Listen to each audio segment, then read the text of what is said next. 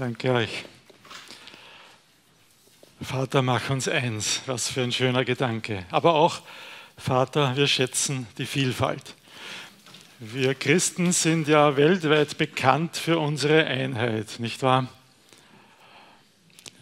Wollt ihr raten, wie viele christliche Konfessionen es auf der Welt gibt? Mehr als die Bienen. Mehr, mehr als die 700 Bienenarten in Österreich. Ja? 42.000 Konfessionen gibt es angeblich auf der ganzen Welt. So viel Einheit haben wir erreicht. Aber was wollen wir sagen? Jesus selbst hat für die Einheit unter seinen Nachfolgern gebetet. Und wer von euch würde jetzt ernsthaft aufstehen und sagen, dieses Gebet von Jesus ist nicht erhört worden? Das kann doch gar nicht sein, nicht wahr? Also ja, Einheit. Leider gibt es viel unnötiges Hickhack zwischen diesen 42.000 Konfessionen und wahrscheinlich auch noch innerhalb dieser 42.000. Wir Menschen schaffen es halt nicht ganz, diese Einheit, für die Jesus gebetet hat, zu bewahren. Ja, wahrscheinlich hat er deshalb so intensiv darum gebetet. Trotzdem muss man auch sagen, dass es trotz allem unnötigen Hickhack auch sehr viel Zusammenhalt gibt, sehr viel, was gemeinsam gemacht wird, sehr viel, wo alle Gläubigen wirklich an einem Strang ziehen. Also ich will es nicht, will nicht nur sagen, will nicht sagen, es gibt nur Schlechtes. Ne? Das ist nicht alles so, wie es sein sollte, aber es ist auch nicht alles schlecht. Es ist schon lange nicht mehr so, dass sich Christen gegenseitig umbringen, weil sie eine andere Theologie haben. Also der, der Scheiterhaufen für die Ketzer hat schon einige hundert Jahre ausgedient und auch das ist ja schon ein Fortschritt, das ist schon eine gute Nachricht.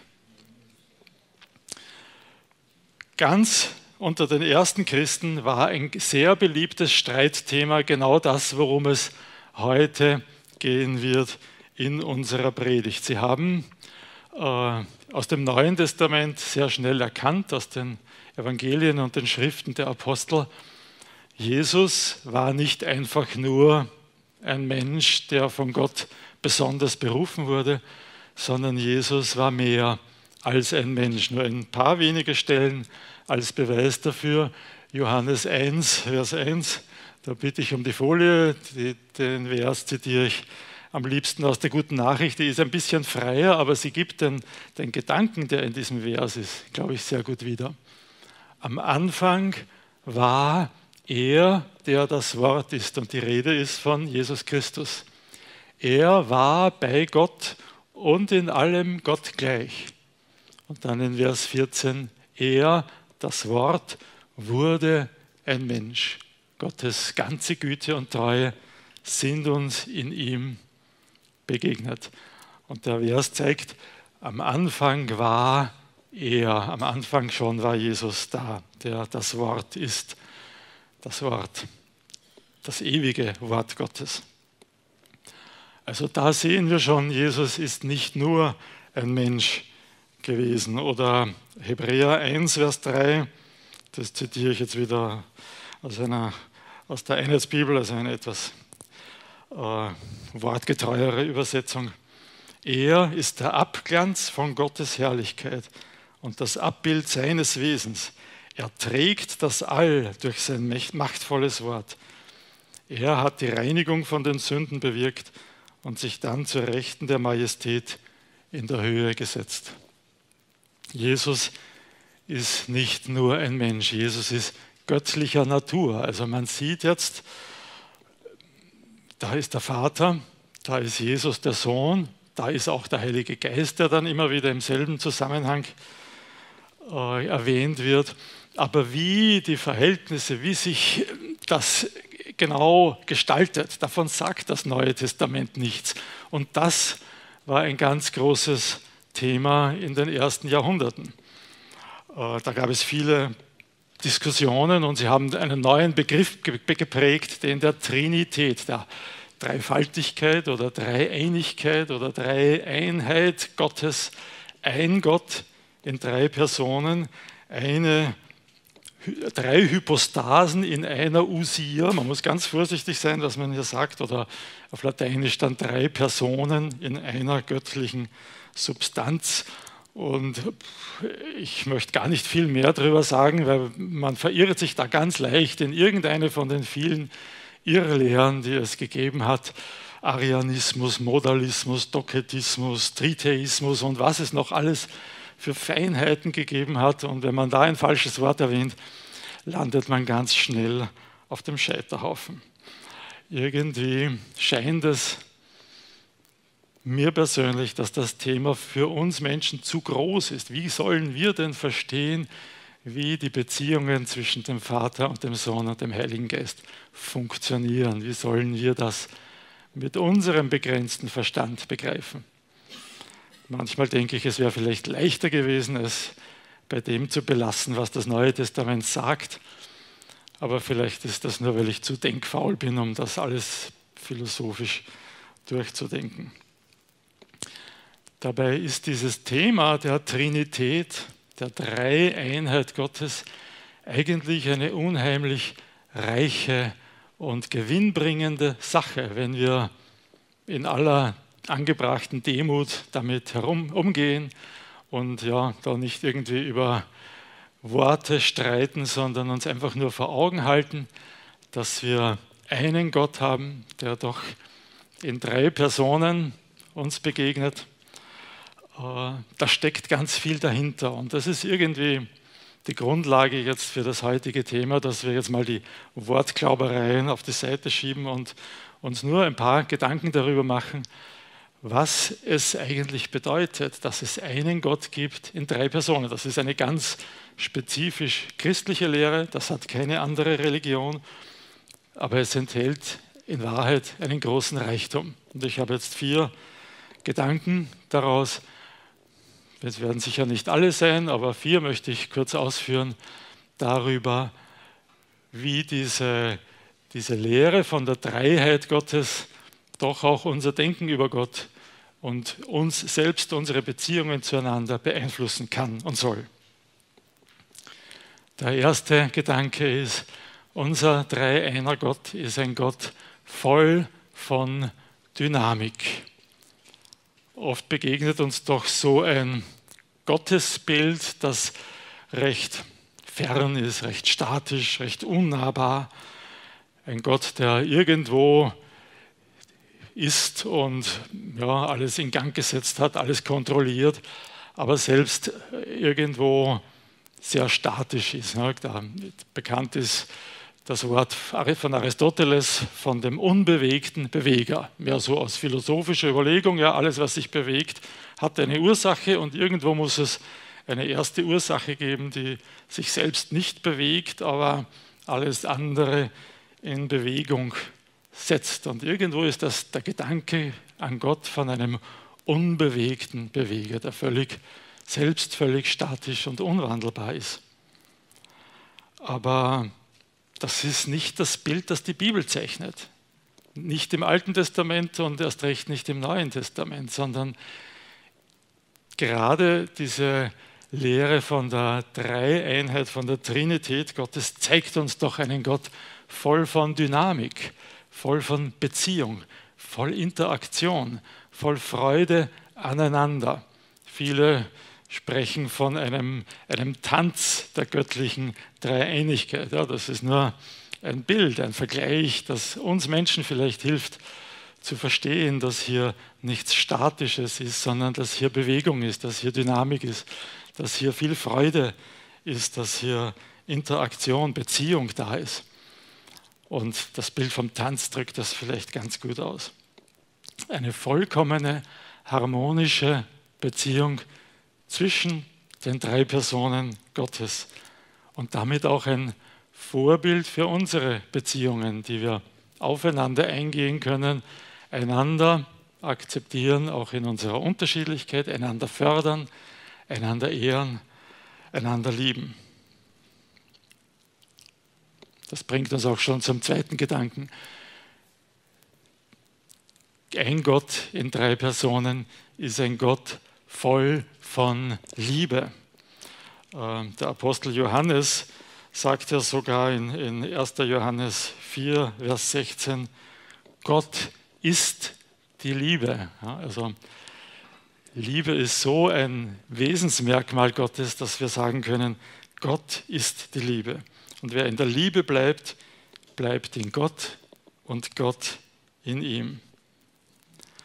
Liebe ist immer auf ein Gegenüber ausgerichtet. Und so hat schon Augustinus festgestellt, wenn Gott tatsächlich nur einer wäre und nicht auch Mehrzahl, nicht auch mehrere, dann könnte er ja gar niemanden lieben, solange er nicht ein Gegenüber geschaffen hat. Also Gott wäre sozusagen von seiner Schöpfung, von uns oder von anderen Geschöpfen abhängig, um überhaupt Liebe sein zu können. Aber es ist nicht so, weil Gott von Ewigkeit zu Ewigkeit in sich selbst zwischen dem Vater und dem Sohn und dem Heiligen Geist vollkommene Liebe ist. Das ist das Urbild der Liebe. Und alles, was wir als Liebe erleben, ist eigentlich ein Abglanz von dem, eine Imitation dessen, was Gott, was sich zwischen dem Vater und dem Sohn und dem Heiligen Geist abspielt. Diese Liebe Gottes streckt sich trotzdem immer nach einem Gegenüber aus, ist sozusagen immer auf der Suche nach Beziehung, auf der Suche nach jemandem, den er lieben kann. Und so sucht Gott tatsächlich die Beziehung zu dir und mir. Er ist, er streckt sich aus nach dir und mir, um uns lieben zu können. Er lässt uns teilhaben an diesem Tanz der Dreieinigkeit. Er will, dass wir mit dazugehören in diese Runde der vollkommenen Beziehung, der vollkommenen Freude aneinander, der Interaktion, die durch nichts getrübt ist. Das, die Bibel zeichnet kein Bild von Gott als einem strengen Weltenwächter, der irgendwo sitzt mit dem Rohrstabel in der Hand und aufpasst, dass nur ja niemand etwas falsch macht. Die Bibel zeichnet das Bild von einem Vater, einem liebevollen Vater, der auch dann, wenn er streng ist, und das ist er wohl manchmal, das sehen wir schon auch, aber der auch dann, wenn er streng ist, das Wohl seiner Kinder im Auge hat und nichts anderes als das Wohl von uns, seinen Kindern, auch wenn er streng ist. Ein liebevoller Vater, ein Sohn, der sich selbst hingibt, der sein eigenes Leben opfert, damit wir hineingenommen werden können in diese Beziehung. Ein Geist, ein Heiliger Geist, der nicht als Drache kommt und nicht als Falke und nicht als Adler, sondern als Taube. Das Bild des Neuen Testaments ist der Heilige Geist als Taube, ein sanfter, friedvoller Vogel. Ja. Gott ist nicht ein ferner, strenger Weltenwächter, sondern ein liebevoller Vater, ein sich selbst aufopfernder Sohn und ein Heiliger Geist, der als sanfte Taube zu uns kommt, um uns in diese Dreieinigkeit mit hineinzunehmen. Also voll von Dynamik, voll von Liebe. Und drittens, ganz interessant, voll von Ordnung. Jetzt äh, werde ich einen Vers zitieren, der sehr heikel ist. darf ich es wagen. Ähm, aber er ist auch sehr wertvoll. Es gibt Ordnung innerhalb der göttlichen Dreieinheit. Und der Beweisvers steht in 1. Korinther 11, Vers 3. Und manche würden den gerne aus ihrer Bibel herausschneiden. Ihr werdet gleich sehen, warum. Paulus schreibt hier, ihr sollt aber wissen, dass Christus das Haupt des Mannes ist. Okay, nicht wahr? Der Mann das Haupt der Frau öh, jetzt wird es haarig, ne? das wollen wir heute nicht. Ist okay. Und Gott, das Haupt Christi. Moment mal. Gott ist das Haupt Christi. Hier gibt es so etwas wie eine Hierarchie. Mir fehlt das richtige Wort. Ja, Hierarchie klingt schon wieder irgendwie negativ behaftet für uns. Aber es ist tatsächlich so, dass der Sohn sich dem Vater unterordnet, ohne irgendeinen Hauch von Minderwertigkeit oder, oder Bedauern oder einem Verlangen, irgendwie die Position zu wechseln. Der Sohn ordnet sich bereitwillig und gern dem Vater unter. Sein ganzes Verlangen ist danach ausgerichtet, dass der Vater geehrt wird. Umgekehrt gibt es auch vom Vater aus nicht einen Hauch von Unterdrückung oder Schikanierung von Jesus. Ja. Da ist eine Beziehung mit einer Ordnung, die aber doch völlig harmonisch und freiwillig ist. Und diese Beziehung soll jetzt das Vorbild sein für unsere menschlichen Beziehungen dort, wo wir uns einander unterordnen müssen. Und das gilt jetzt auch, wenn du nicht mehr glaubst, dass sich die Frau dem Mann unterordnen soll, heute noch. Das, ich weiß, dass es da unterschiedliche Meinungen gibt und für manche ist dieser Vers dadurch irgendwie ein rotes Tuch. Aber nimm es so, es gibt gottgewollte Beziehungen zwischen Menschen, in denen einer die Führungsrolle gegenüber jemand anderem hat. Und das Vorbild für diese Beziehung ist die Beziehung zwischen dem Vater und dem Sohn.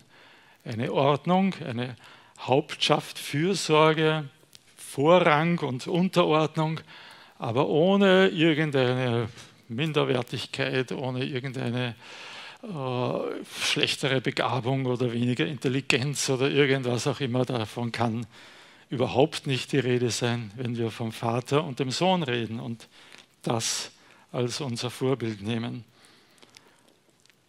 Gottgewollte, geordnete Beziehungen nach dem Vorbild der Beziehungen zwischen dem Vater und dem Sohn innerhalb der göttlichen Dreieinheit. Ja, wie sollen wir das leben? Wir können als Vorbild auf Gott blicken, auf Jesus blicken und sehen, wie er sich dem Vater unterordnet und nichts mehr sucht als dass der Vater geehrt wird. Also voll Dynamik, voll von Liebe, voll von guter Ordnung und viertens und letztens, letztens voll von Erbarmen. Gott ist heilig und wir sind es nicht. Und dass die Bibel wendet ganz viel Raum und ganz viele Anweisungen darauf an, dass wir das endlich begreifen sollen. Im Alten Testament gibt es eine Unzahl von Opfervorschriften, einfach nur um den Menschen klarzumachen, wenn du in die Nähe Gottes kommen willst, wenn du auch nur hin zu ihm kommen willst, dann kannst du nicht einfach so kommen, wie du bist, denn du bist nicht heilig und Gott ist heilig. Das Unheilige kann sich Gott nicht nähern. Sie mussten Opfer bringen und Vorschriften beachten und sich gewissenhaft darauf vorbereiten, auch nur in die Nähe Gottes zu kommen, in den Tempel und hinein in das Allerheiligste, dort wo der Allmächtige thront, dort wo seine Wohnung unter den Menschen ist. Dort darf überhaupt nur eine Person einmal im Jahr mit ganz vielen Vorschriften, die eingehalten werden mussten, der Hohepriester am Tag der Versöhnung mit einem ganz speziellen Opfer. Jeder andere würde diese Begegnung mit Gott in seinem Allerheiligsten nicht überleben. Gott ist heilig und wir sind es nicht. Wir können nicht in seine Nähe kommen. Aber dann kommt die überraschende Botschaft und die ist auch nicht ganz neu im Neuen Testament, die ist schon im Alten. Dieser heilige Gott streckt sich aus nach den unheiligen Menschen und er will sie anstecken mit seiner Heiligkeit. Normalerweise ist es ja umgekehrt. Ne? Das Kranke steckt das Gesunde an, der faule Apfel im Apfelkorb der steckt die schönen Äpfel an, nicht umgekehrt. Der Faule wird nicht wieder schön. Die Schönen werden faul. Aber Gott möchte genau das umdrehen. Gott, der Heilige, streckt sich aus nach uns Unheiligen, um uns mit hineinzunehmen, um uns heilig zu machen, um uns schön zu machen, unsere Faulheit auszumerzen. Heiligkeit streckt sich aus nach Unheiligkeit, so wie sich der Arzt zum Kranken ausstreckt. Und dieses Bild kommt ja von Jesus, zum Beispiel Lukas 5, 31, wo Jesus sagt, nicht die Gesunden brauchen den Arzt, sondern die Kranken. Genau deshalb bin ich gekommen, weil ich die Kranken erreichen möchte, weil ich die erreichen möchte, die nicht heilig sind und die wissen, dass sie nicht zu Gott kommen können. Gott selbst zahlt den Preis, indem sein Sohn für uns stirbt, damit wir heilig werden können und in seine Nähe treten können und Gemeinschaft mit Gott haben können. Ein Gott voll von Erbarmen. Der Vater, der Sohn und der Heilige Geist, alle haben zusammengearbeitet, damit wir hineinkommen können in diesen Tanz der Dreieinigkeit. Ich möchte schließen mit dem Vers, den ich am Anfang angesprochen habe. Ich habe ihn nicht, noch nicht vorgelesen. Jesu Gebet um Einheit, Jesu Gebet für uns, dass wir eins sind. Äh, Johannes 17, Vers 21. Alle sollen eins sein. Wie du, Vater, in mir bist und ich in dir bin, sollen auch sie in uns sein, damit die Welt glaubt, damit du, dass du mich gesandt hast. Ist das nicht gewaltig? Wie du, Vater, in mir bist und ich in dir. Die Beziehung, die ewige Beziehung der göttlichen Dreieinheit.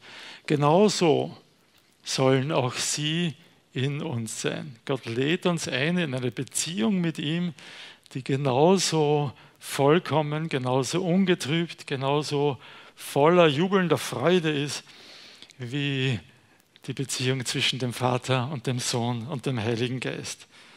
Wir bekommen Anteil an dieser Freude, an dieser Dynamik innerhalb der göttlichen Dreieinigkeit. Ein Bild dafür ist die Tischgemeinschaft.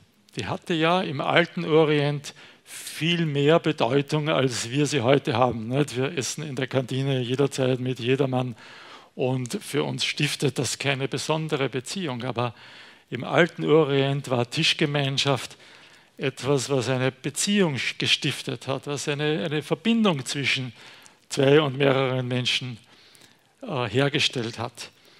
Und genau diese Tischgemeinschaft, die wir mit Jesus haben können, weist hin darauf, dass wir für immer in diesen Tanz der Dreieinigkeit mit hineingenommen werden sollen, dass wir in diese Beziehung mit hineingenommen werden sollen. Das Abendmahl ist diese Tischgemeinschaft. Das Abendmahl ist ein Hinweis auf diese Beziehung, die zwischen uns und mit Jesus, mit Gott äh, entstanden ist. Aber natürlich ist der Gottesdienst und das Abendmahl nur ein Hinweis darauf, nur ein Teil davon, nur ein Sinnbild. In Wirklichkeit soll unser ganzes Leben ein Leben sein in der Beziehung zu, mit Gott, ja, in, als Teil dieser göttlichen Dreieinheit. Und eigentlich kann es nichts Schöneres geben, als in so einer Beziehung mit dem Vater, dem Sohn und dem Geist zu leben.